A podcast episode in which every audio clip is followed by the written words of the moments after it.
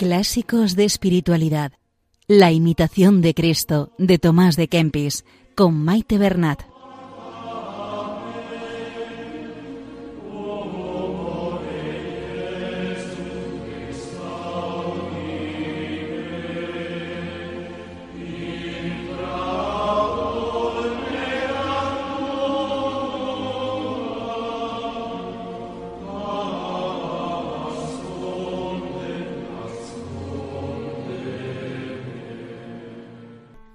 Un saludo a todos los oyentes de Radio María.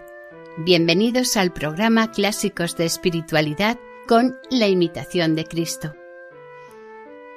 Saludamos a María, la Virgen, nos ponemos en sus manos y bajo su protección, que interceda por nosotros ante el Padre y que todo sea para mayor gloria de Dios.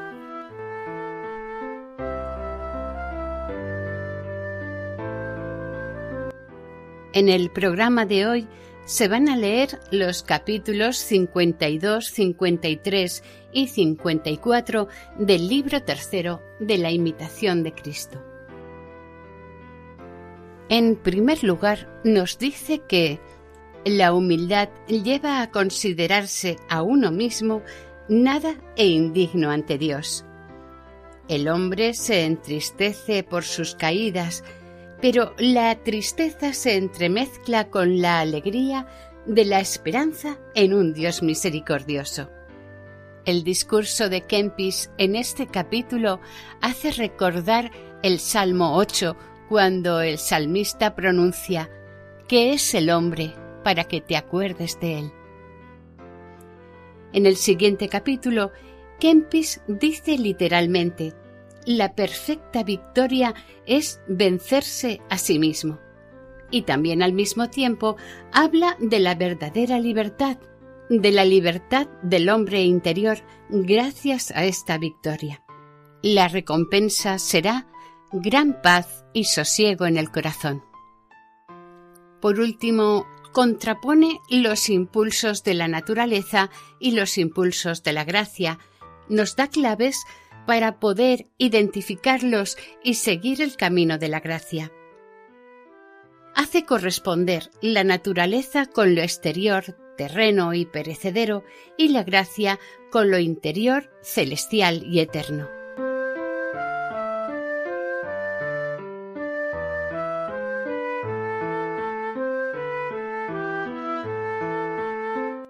Comenzamos la lectura del Kempis.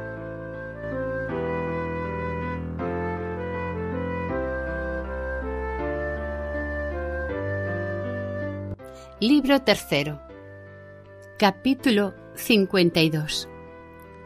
Que el hombre no se repute por digno de consuelo, sino de castigo. Habla el alma.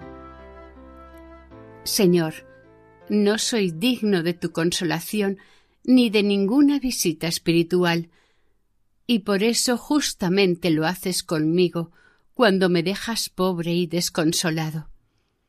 Porque, aunque yo pudiese derramar un mar de lágrimas, aún no merecería tu consuelo. Por eso yo soy digno de ser afligido y castigado, porque te ofendí gravemente y muchas veces, y pequé mucho y de muchas maneras. Así que, bien mirado, no soy digno de la menor consolación. Mas tú, Dios clemente y misericordioso, que no quieres que tus obras perezcan, para manifestar las riquezas de tu bondad en los vasos de tu misericordia, aún sobre todo merecimiento, tienes por bien de consolar a tu siervo de un modo sobrenatural, porque tus consolaciones no son ilusorias como las humanas. ¿Qué he hecho, Señor, para que tú me dieses ninguna consolación celestial? Yo no me acuerdo haber hecho ningún bien, sino que he sido siempre inclinado a vicios y muy perezoso para enmendarme. Esto es verdad y no puedo negarlo. Si dijese otra cosa, tú estarías contra mí y no habría quien me defendiese. Que he merecido por mis pecados sino el infierno y el fuego eterno. Conozco en verdad que soy digno de todo escarnio y menosprecio, ni merezco ser contado entre tus devotos. Y aunque me incomode este lenguaje, no dejaré de acusar mis pecados contra mí y en favor de la verdad, para que más fácilmente merezca alcanzar tu misericordia. ¿Qué diré yo, pecador y lleno de toda confusión? No tengo boca para hablar, sino sólo esta palabra. Pequé, Señor, pequé. Ten misericordia de mí, perdóname. Déjame un poco para que llore mi dolor antes que vaya a la tierra tenebrosa y cubierta de oscuridad de muerte. ¿Qué es lo que principalmente exiges del culpable y miserable pecador, sino que se convierta y se humille por sus pecados? De la verdadera contrición y humildad de corazón nace la esperanza de ser perdonado, se reconcilia la conciencia turbada, repárase la gracia perdida, se defiende el hombre de la ira venidera y se juntan en santa paz Dios y el alma contrita. Señor, el humilde arrepentimiento de los pecados es para ti sacrificio muy acepto que huele más suavemente en tu presencia que el incienso. Este es también el ungüento agradable que tú quisiste que se derramase sobre tus sagrados pies, porque nunca desechaste al corazón contrito y humillado. Allí está el lugar del refugio para el que huye del enemigo, allí se enmienda y limpia lo que en otro lugar se erró y se manchó. Capítulo 53 La gracia de Dios no se mezcla con el gusto de las cosas terrenas. habla Jesucristo. Hijo, mi gracia es preciosa. No admite mezcla de cosas extrañas ni de consolaciones terrenas. Conviene desviar todos los impedimentos de la gracia si deseas que se te infunda. Busca lugar secreto para ti. Desea estar a solas contigo. Deja las conversaciones y ora devotamente a Dios para que te dé compunción de corazón y pureza de conciencia. Reputa por nada todo el mundo y prefiere a todas las cosas exteriores el ocuparte en Dios. Porque no podrás ocuparte en mí y juntamente deleitarte en lo transitorio. Conviene desviarse de conocidos y de amigos y tener el espíritu retirado de todo placer temporal. Así desea que se abstengan todos los fieles cristianos, el apóstol San Pedro, portándose como extranjeros y peregrinos en este mundo. Oh, cuánta confianza tendrá en la muerte aquel que no tiene afición a cosa alguna de este mundo. Pero tener así el corazón desprendido de todas las cosas no lo alcanza el alma todavía enferma, ni el hombre carnal conoce la libertad del hombre espiritual. Mas, si quiere ser verdaderamente espiritual, es preciso que renuncie a los extraños y a los allegados y que de nadie se guarde más que de sí mismo. Si a ti te vences perfectamente, todo lo demás lo sujetarás con más facilidad. La perfecta victoria es vencerse a sí mismo. Porque el que se tiene sujeto a sí mismo, de modo que la sensualidad obedezca a la razón y la razón me obedezca a mí en todo, éste es verdaderamente vencedor de sí y señor del mundo. Si deseas subir a esta cumbre, conviene comenzar varonilmente y ponerla segura a la raíz para que arranques y destruyas la oculta desordenada inclinación que tienes a ti mismo y a todo bien propio y corporal. De este amor desordenado que se tiene el hombre a sí mismo, depende casi todo lo que se ha de vencer radicalmente. Vencido y señoreado este mal, luego hay gran paz y sosiego. Mas porque pocos trabajan en morir perfectamente a sí mismo y no salen enteramente de su amor propio, por eso se quedan envueltos en sus afectos y no se pueden levantar sobre sí en espíritu. Pero el que desea andar libre conmigo es necesario que mortifique todas sus malas y desordenadas aficiones y que no se pegue a criatura alguna con amor apasionado. Vuestra soy, pues me criasteis, vuestra pues me redimisteis, vuestra pues que me sufristeis, vuestra pues que me llamasteis, vuestra por que me esperasteis, vuestra pues no me perdí. ¿Qué mandáis hacer?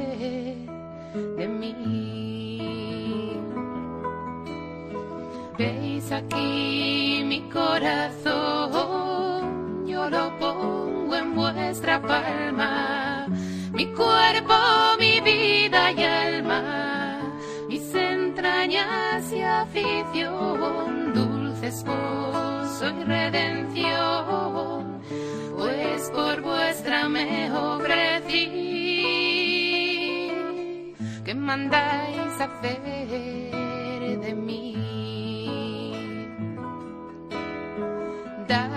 Muerte, dadme vida, dad salud enfermedad, honra o deshonra me da, dadme guerra o paz crecida, flaqueza o fuerza cumplida, que a todo digo que sí. ¿Qué queréis hacer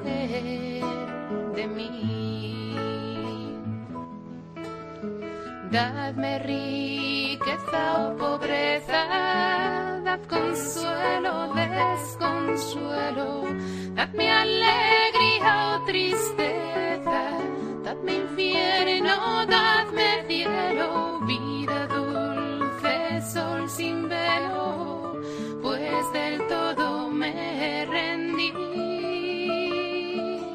¿Qué mandáis hacer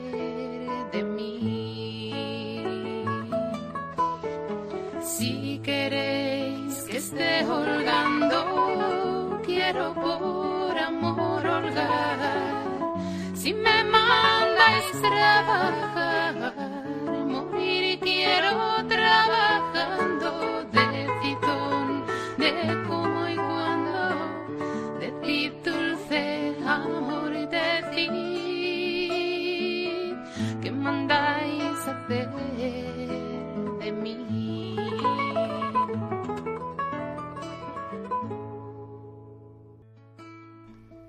Estamos escuchando en Radio María el programa Clásicos de Espiritualidad con la imitación de Cristo.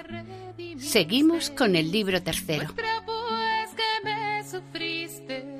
Capítulo 54. De los diversos movimientos de la naturaleza y de la gracia. Habla Jesucristo.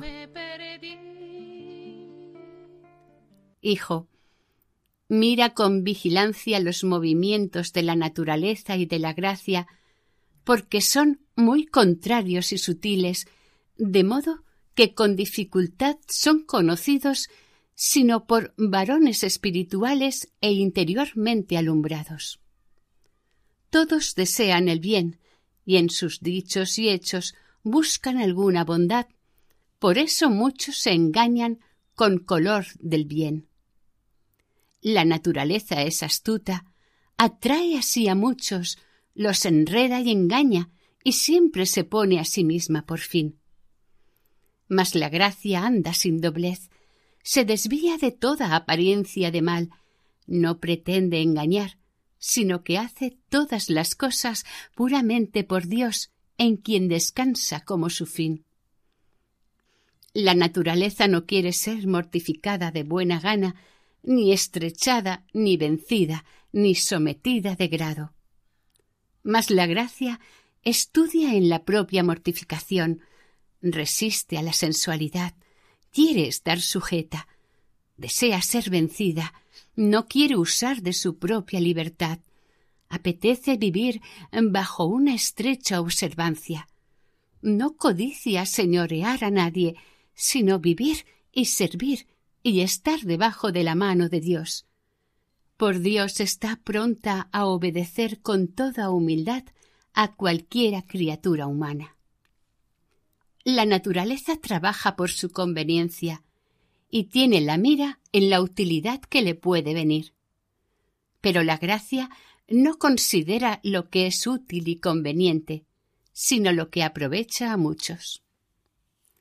La naturaleza recibe con gusto la honra y la reverencia, mas la gracia atribuye fielmente a solo Dios toda honra y gloria.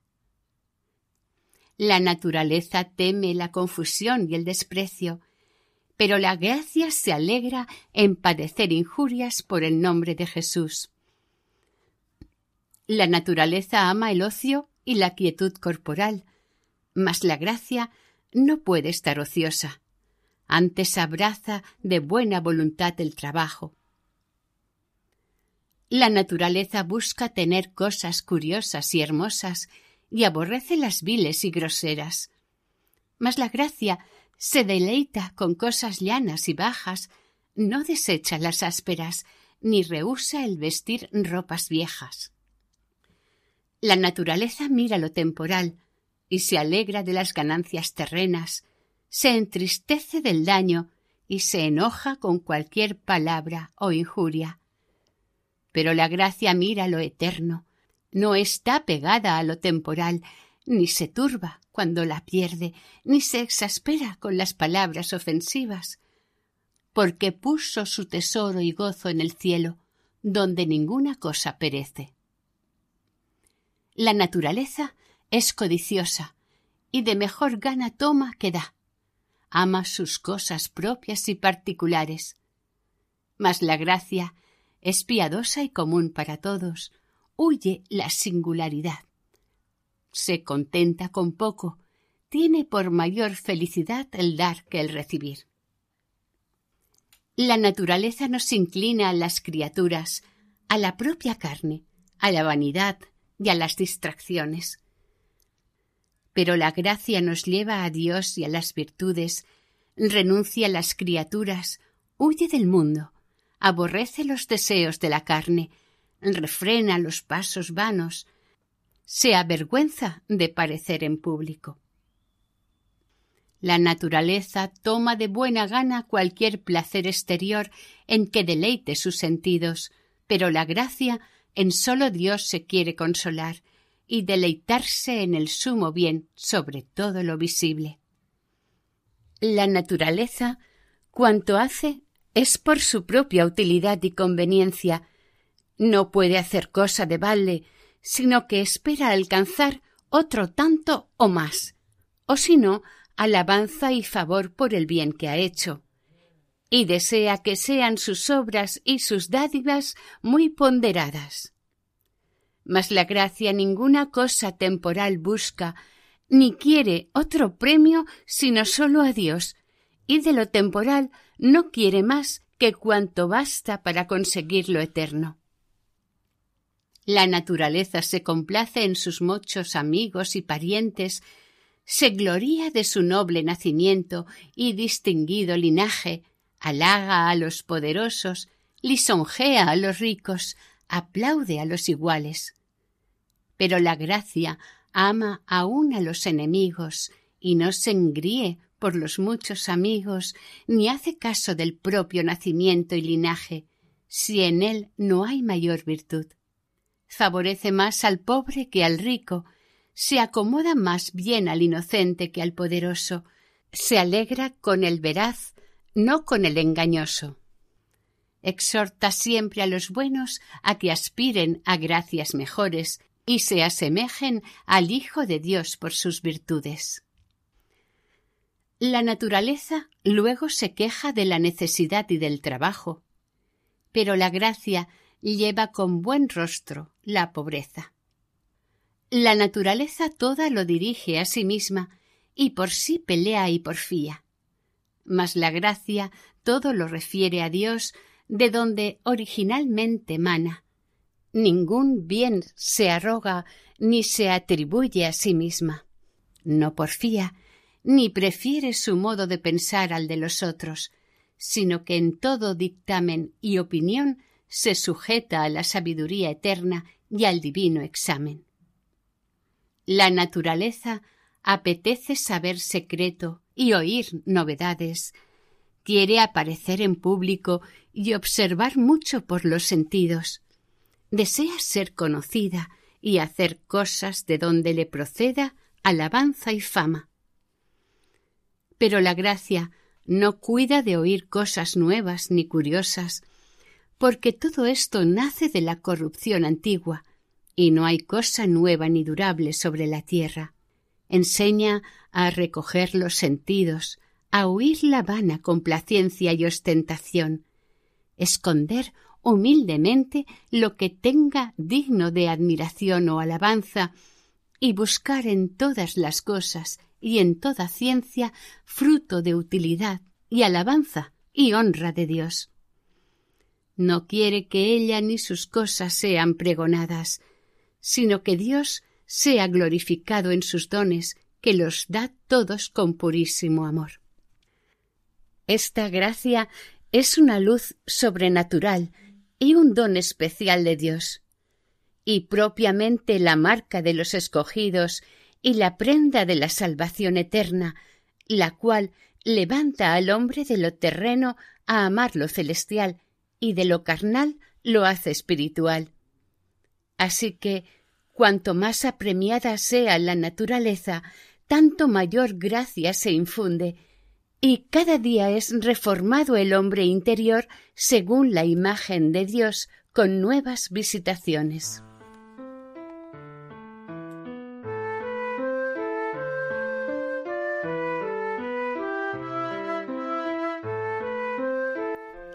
Y hasta aquí el programa de hoy. Continuaremos la semana que viene, si Dios quiere. Para contactar con este programa pueden hacerlo a través del siguiente correo electrónico clásicos de espiritualidad arroba.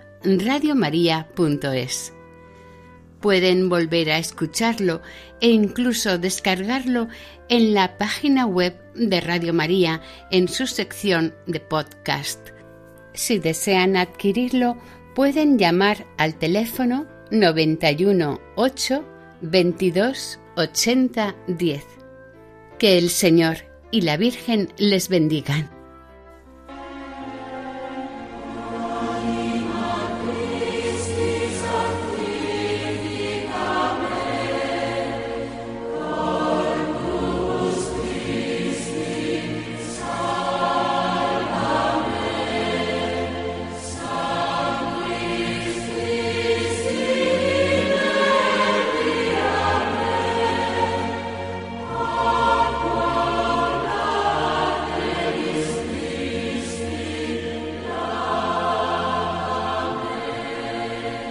Han escuchado Clásicos de Espiritualidad, La imitación de Cristo, de Tomás de Kempis, con Maite Bernat.